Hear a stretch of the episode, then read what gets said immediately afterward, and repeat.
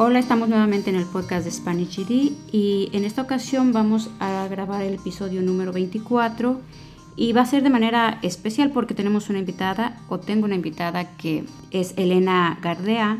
Ella trabaja en el colegio de Elgin y es consejera académica del Departamento de Educación para Adultos, pero vamos a dejar que ella se presente porque aparte de eso tiene otra o mucha experiencia en lo que es trabajar en universidades o en departamentos de admisión y otras cosas. A ver, Elena, compártenos. Ah, bueno, buenos días. Este, he trabajado, bueno, ahorita estoy trabajando en Elgin Community College y he, estado trabajando en ese departamento, en el departamento de adultos, por seis años.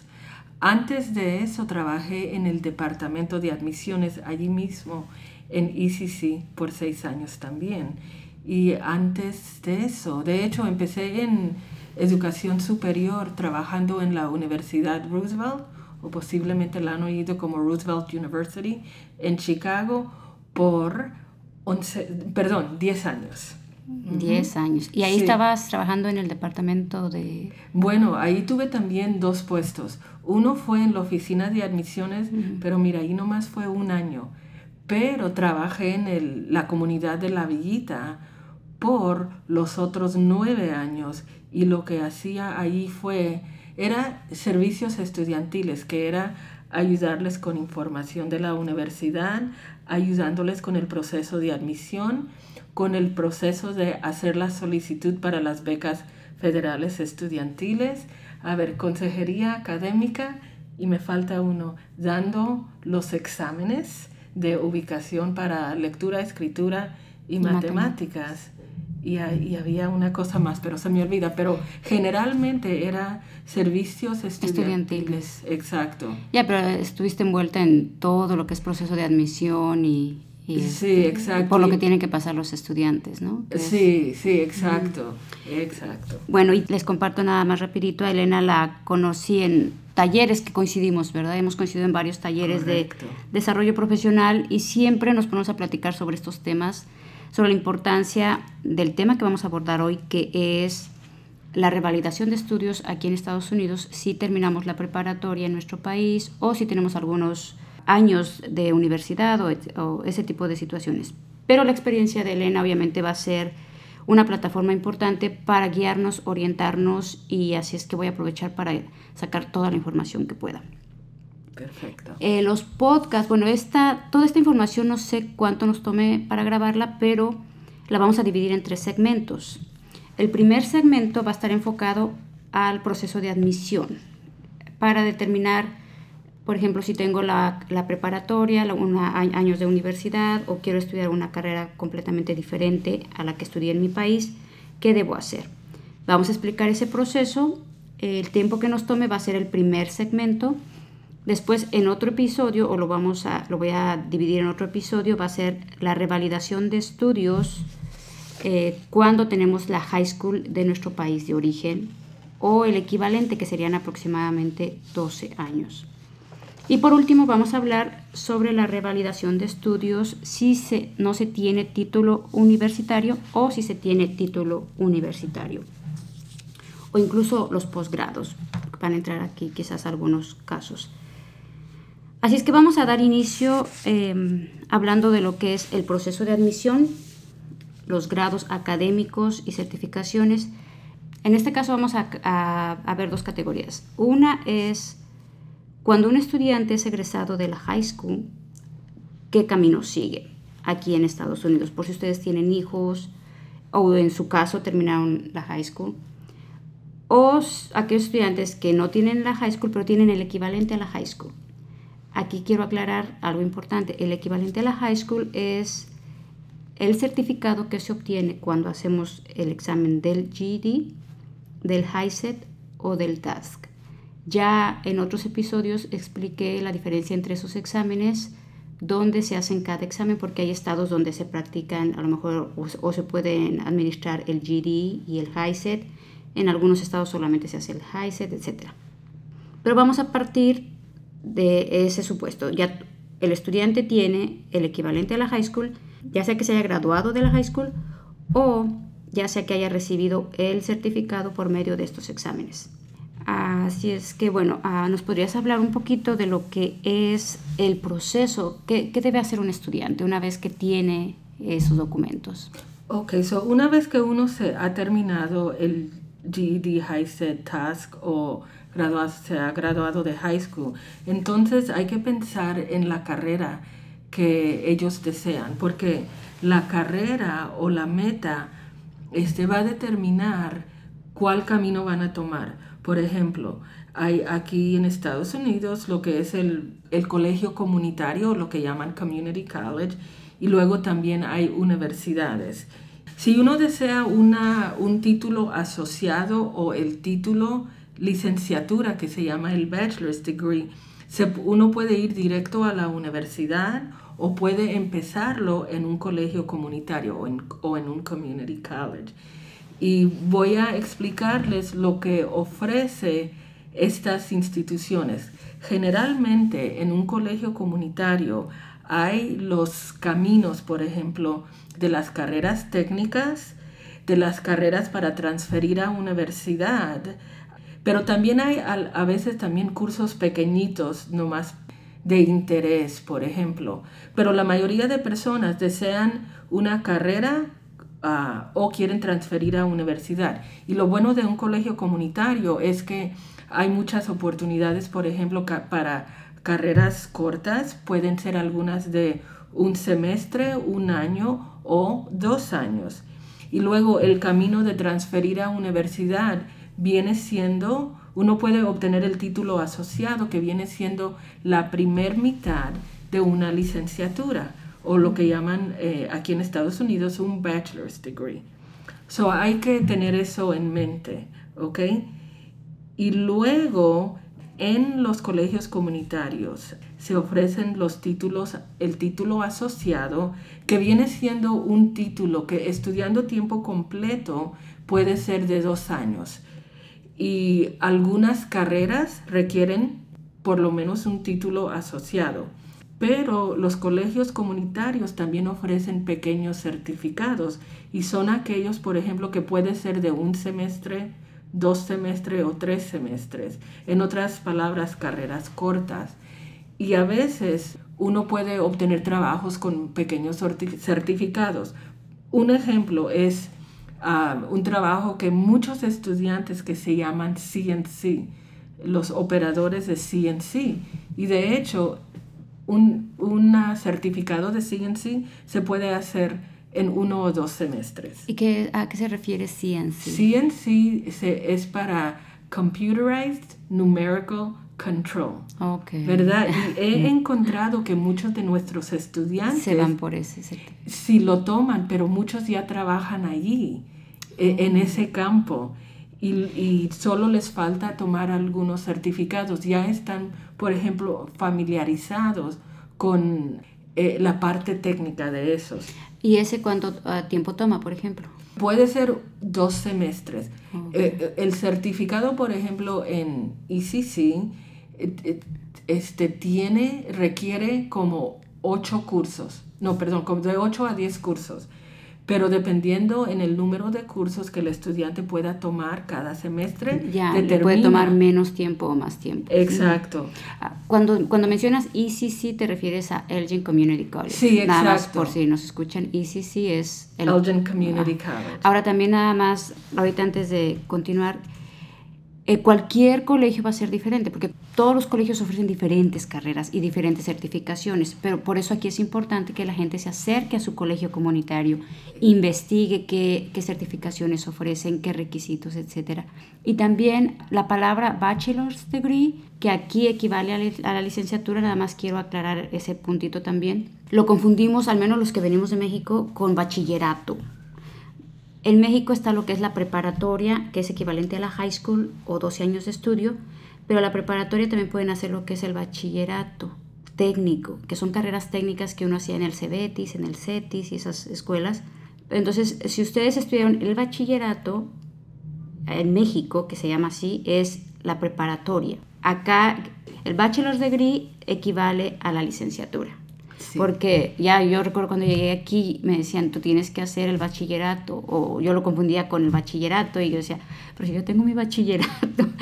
Pero bueno, a, ver, perdón, Elena, la interrupción. Este, entonces ya ah, pueden hacer carreras técnicas, pueden hacer los dos años para transferirse a la universidad.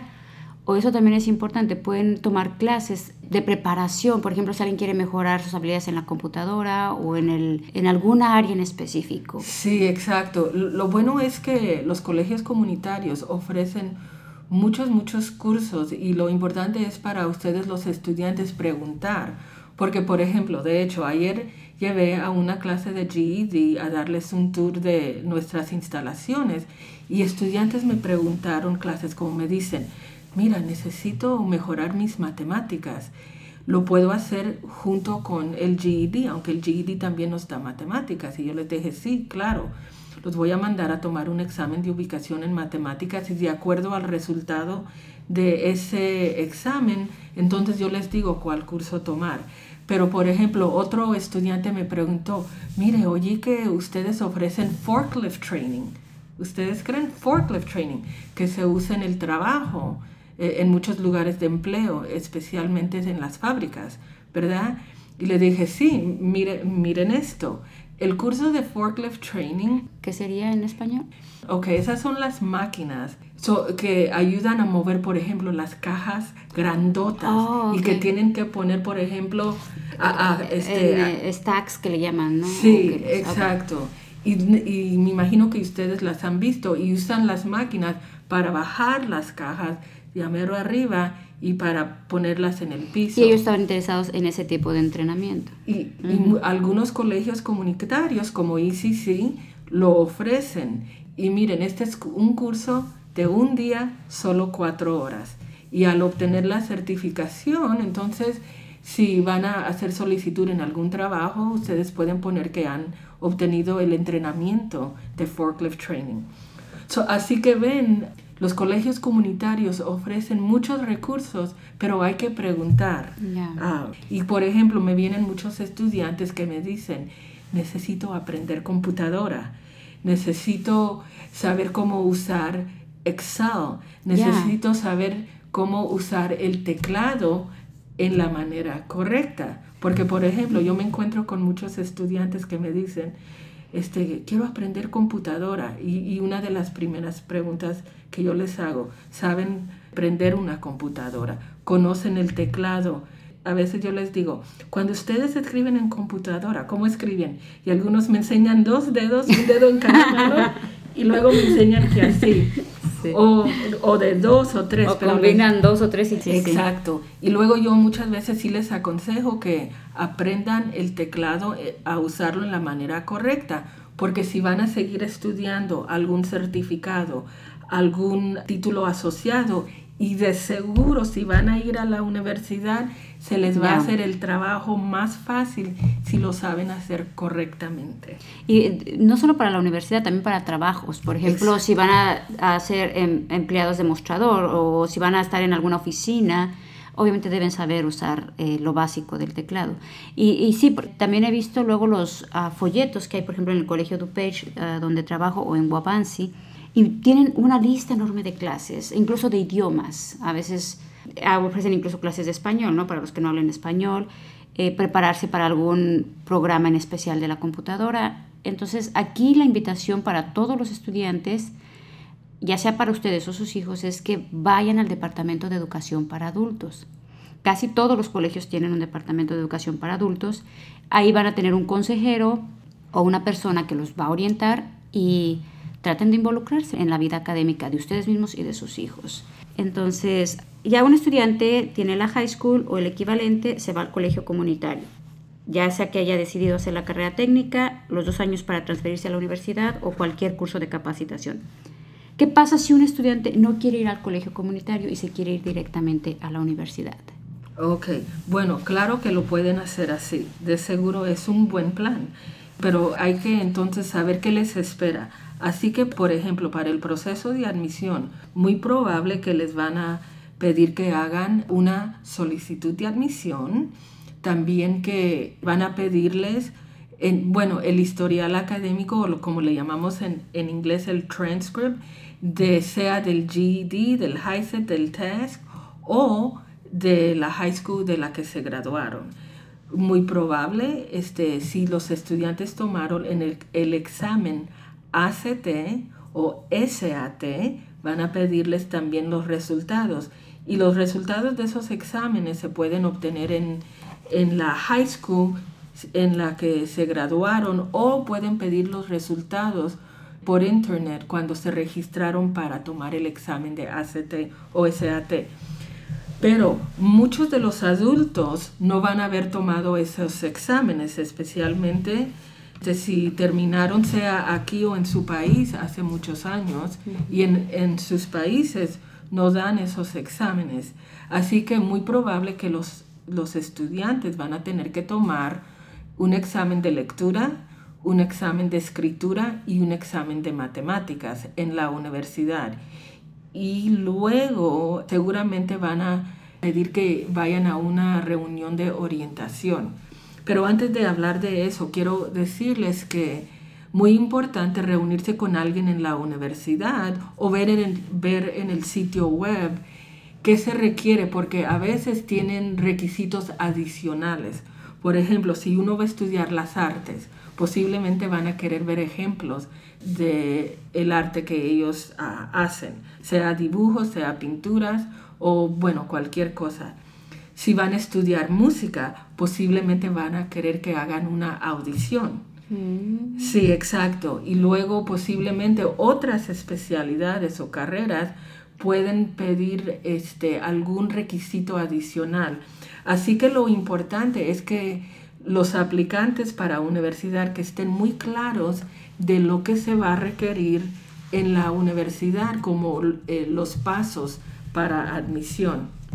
Ah, y se me olvidó algo importante también, sea para el colegio comunitario o para una universidad, informarse sobre las becas del gobierno federal y estatal, lo que muchos estudiantes y los padres lo conocen como la FEFSA.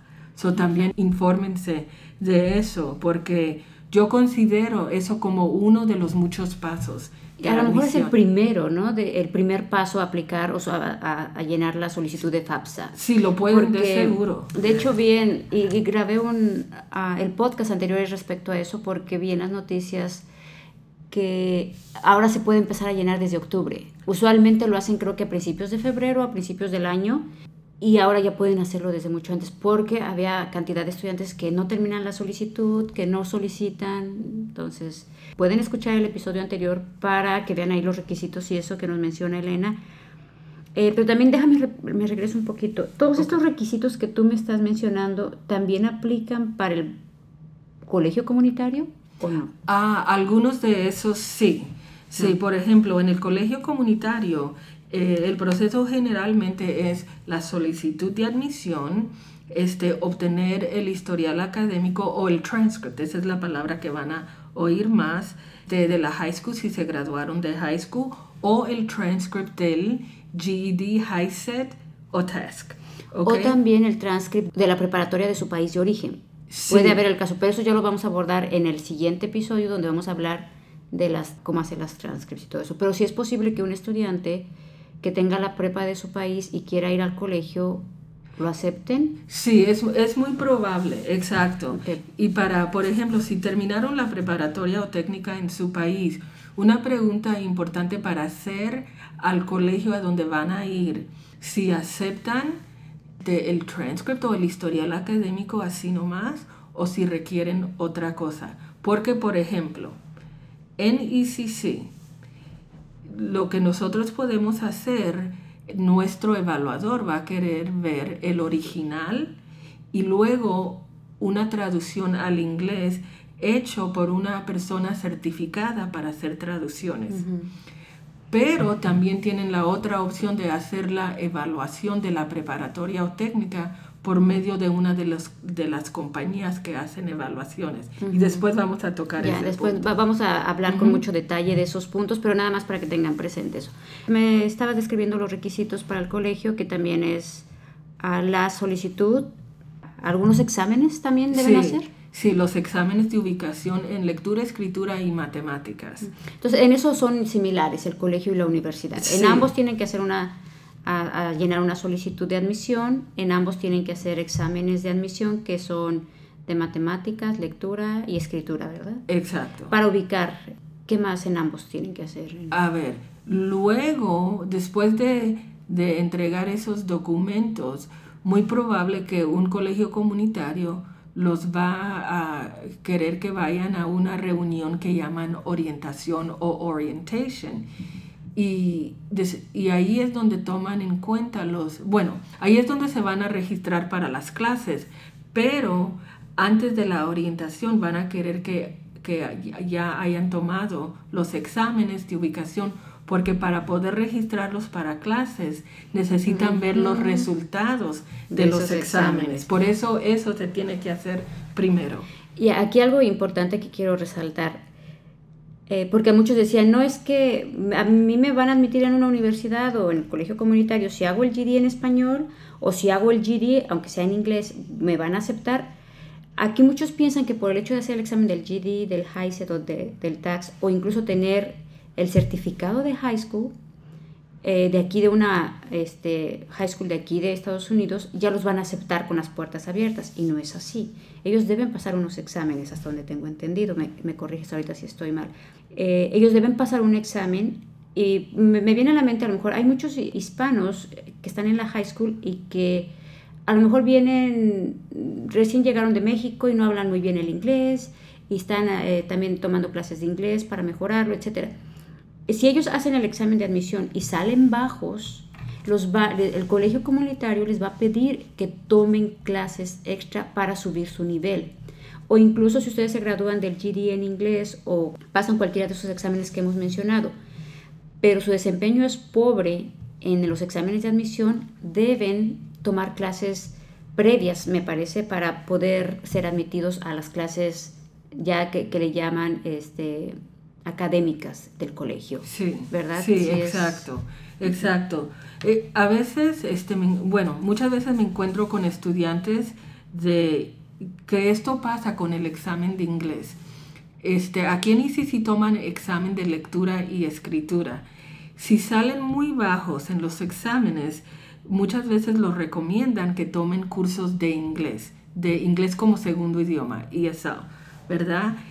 Y luego, si, es, si, los, si nos los mandan para el departamento de ESL, nosotros también entonces les vamos a dar un examen de ubicación de inglés como segundo idioma por esta razón. Porque, por ejemplo, en ECC nosotros tenemos 10 niveles de inglés como segundo idioma. Y de acuerdo al nivel, uh, si uno está muy bajo, recomendamos que se enfoque solo en el inglés. Pero si algunos estudiantes están en los niveles intermedios o altos, dependiendo en su meta, posiblemente a la vez pueden estar tomando lo que llamamos los cursos de crédito como mm. parte de su especialidad. Pero eso mucho depende en los resultados del examen. examen Sí, porque por ejemplo, tengo yo estudiantes que están como el nivel 6, 7, 8, pero a veces me dicen, mire, quiero mejorar a la vez mis habilidades de matemáticas. So, a la vez están tomando ESL con matemáticas, o inglés con la clase de teclado que le llamamos el keyboarding o a veces hasta inglés junto con un curso de lectura regular. Sí, lo que llamamos los cursos de desarrollo. Y estos vienen siendo los cursos que a veces también los que dominan el inglés toman esos cursos. Exacto. Así que hay muchas diferentes posibilidades, así que es importante siempre preguntar, porque uno nunca sabe qué posibilidades hay. Sí, de hecho aquí creo que, bueno, obviamente todo esto que le estamos dando es información general y los estudiantes tienen la responsabilidad de ir al departamento de admisiones, al departamento de educación para adultos si el inglés es ah, su segundo idioma y ver cuáles son todos los requisitos, porque incluso si vienen, puede haber estudiantes extranjeros que les pidan otro examen, no sé si es el TOEFL o lo cambiaron o, o eh, que es para demostrar que saben inglés. Eh, entonces, bueno, los requisitos pueden ir variando. Y bien, ya que están los requisitos, o que ya, ya los estudiantes vieron los requisitos para ingresar al colegio comunitario, ya explicamos lo que pueden hacer en un colegio comunitario, ¿qué más se debe hacer en la universidad Ah, ok. En la universidad, bueno, ya prepárense para el hecho de lo que es una licenciatura o un bachelor's degree. Porque, por ejemplo, para una licenciatura aquí en Estados Unidos, yo les explico a los, a los estudiantes que son dos partes mayores. La primer parte o los primeros dos años de una licenciatura están tomando cursos generales como humanidades, inglés, matemáticas, ciencias sociales, ciencias naturales y a veces también algunos cursos de la especialidad. Pero generalmente los cursos de la especialidad se toman en el tercero y cuarto año o la segunda mitad de una licenciatura. Pero sí, a veces, este, dependiendo en la especialidad, no importa, ah, están tomando algunos cursos relacionados. Por ejemplo, si uno va a estudiar negocios, ¿verdad? Business. Ya en sus primeros dos años ya están empezando a tomar cursos de contabilidad, de economía, de cursos de comunicación en el campo de negocio y muchos cursos que se llaman pre-negocio o pre-business. Y luego cuando lleguen, como les digo, cuando lleguen al tercero y cuarto año es cuando ahí principalmente están tomando los cursos relacionados a la especialidad porque ya terminaron los requisitos generales. Que aquí le llaman major, ¿no? Sí, exacto. ¿Cuál es tu major? Exacto, esa es la pregunta. Muchas veces los estudiantes y los maestros y los consejeros les preguntan qué es su major, what is your major, que viene siendo qué es su especialidad o cuál es la carrera que van a estudiar. Ya, por ejemplo, sería, por ejemplo, si alguien estudia psicología, a lo mejor es, bueno, va a ser psicología, pero pues, su especialidad puede estar enfocada a a lo mejor psicología clínica, psicología educativa.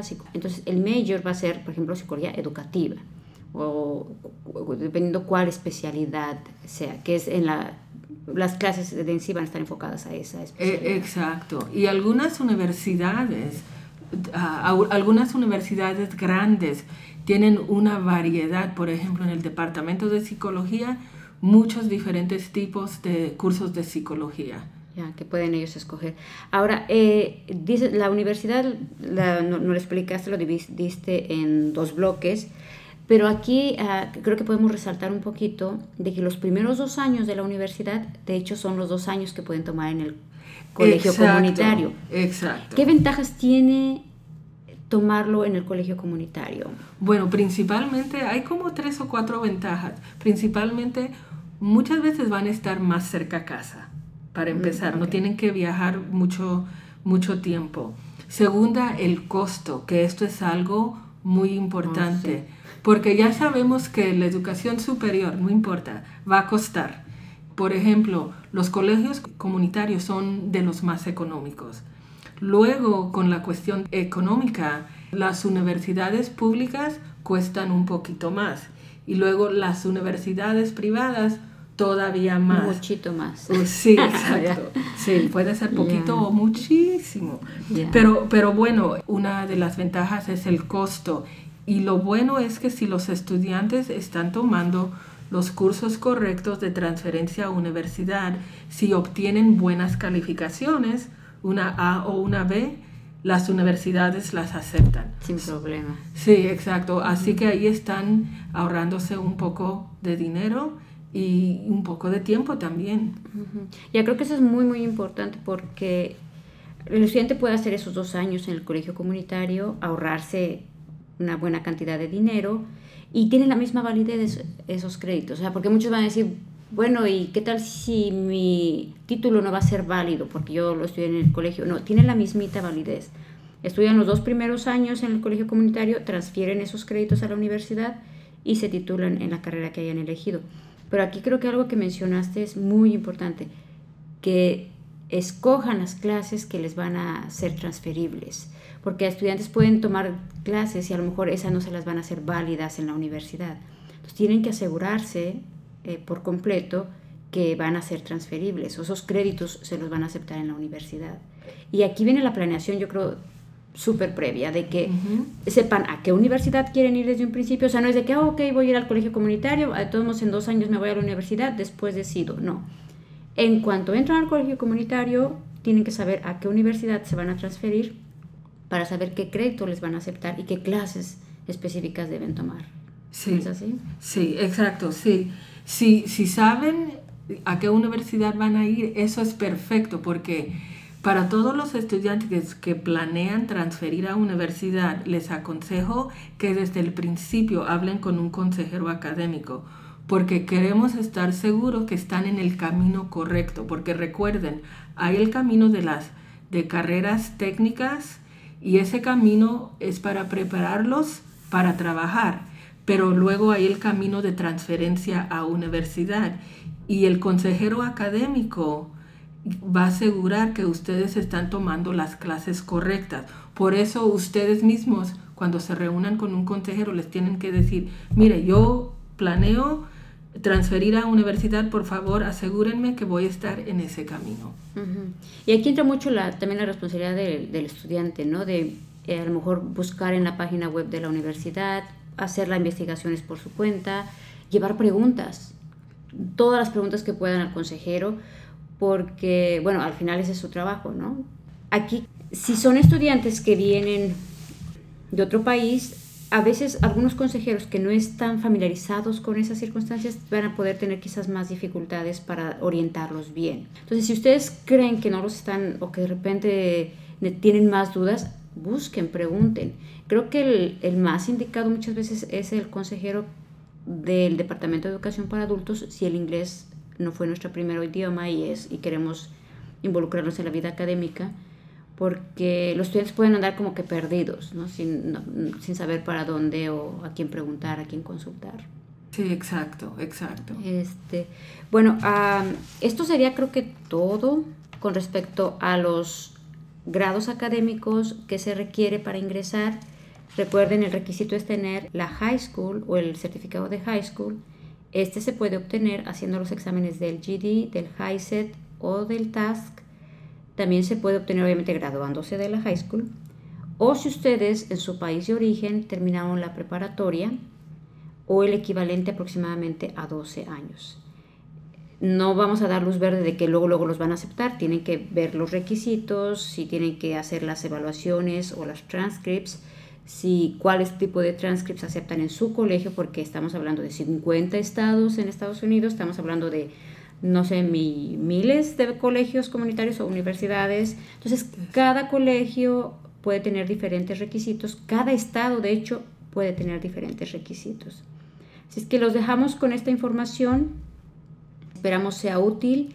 En el siguiente episodio Vamos a hablar de lo que son las transcripts, si tenemos la preparatoria y posteriormente las transcripts, si tenemos algunos años de licenciatura, la licenciatura o incluso queremos estudiar un posgrado. Me despido, soy Luz Garcias, agradezco mucho la colaboración y el apoyo de Elena y escuchen el siguiente episodio. Recuerden que nos pueden seguir en las redes sociales, la página web es SpanishGD365.com Cualquier duda o comentario también nos pueden, me pueden contactar por medio de la página web o en el Facebook, que es facebook.com, diagonal SpanishGD. Me despido. Hasta la próxima.